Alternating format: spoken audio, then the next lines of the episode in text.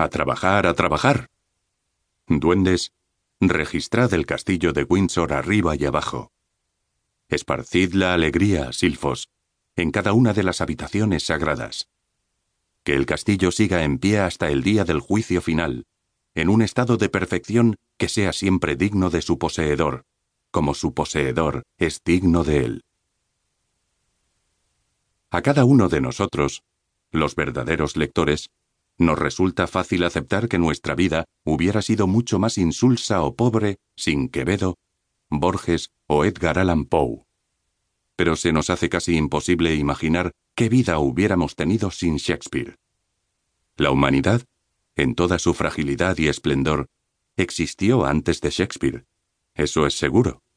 Por tanto, el exageradamente respetado crítico estadounidense Harold Bloom va sin duda demasiado lejos cuando le declara el inventor de lo humano.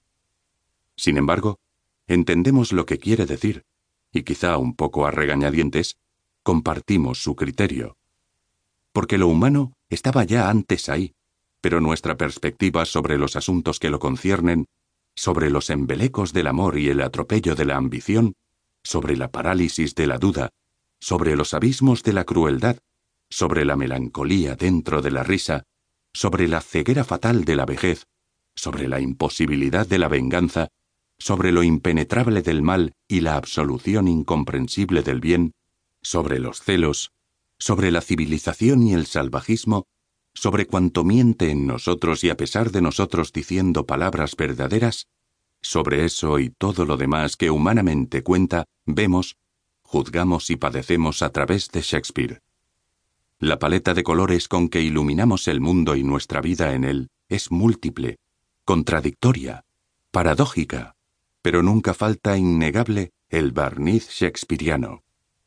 Es como si nos hubiese ofrecido un perchero de almas en el que siempre encontramos alguna que nos sienta mejor que la nuestra, o que se revela precisamente como la que teníamos olvidada. Y sin embargo, ese hombre que tanto nos reveló de cómo somos, permanece él mismo velado y desconocido. Una de las pocas cosas que sabemos de él es que entre sus papeles preferidos como actor secundario, nunca fue en los escenarios protagonista de sus obras, figuraba el del espectro del padre de Hamlet, que en el primer acto de la tragedia se le aparece a su hijo y desencadena la acción dramática. Pues bien, Así es también William Shakespeare en la historia de la literatura, una aparición fantasmal de cuyo paso efectivo por este mundo sabemos poco, salvo que lo cambió para siempre. Las estanterías están llenas de biografías de gente de la que no sabemos casi todo y no nos interesa casi nada.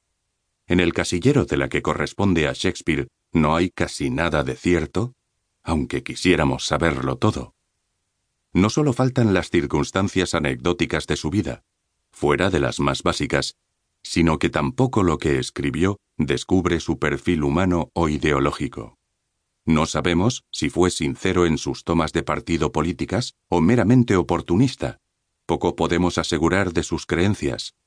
Aunque Santayana escribió sobre la ausencia de religión en sus piezas, ni siquiera hay unanimidad sobre si su pasión erótica, que eso sí, sus sonetos muestran que fue de alto voltaje, prefirió un varón o una mujer, hasta tal punto que algunos estudiosos, contrariados en los apremios de su celo, le han negado al fantasma incluso la autoría de sus obras maestras, atribuyéndolas a diversas personalidades mejor conocidas o al menos más reconocibles.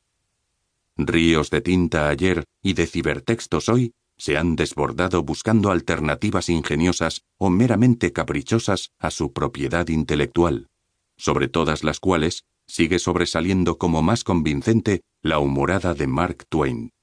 Las obras atribuidas a William Shakespeare no las escribió él, sino otro autor, que también era William Shakespeare.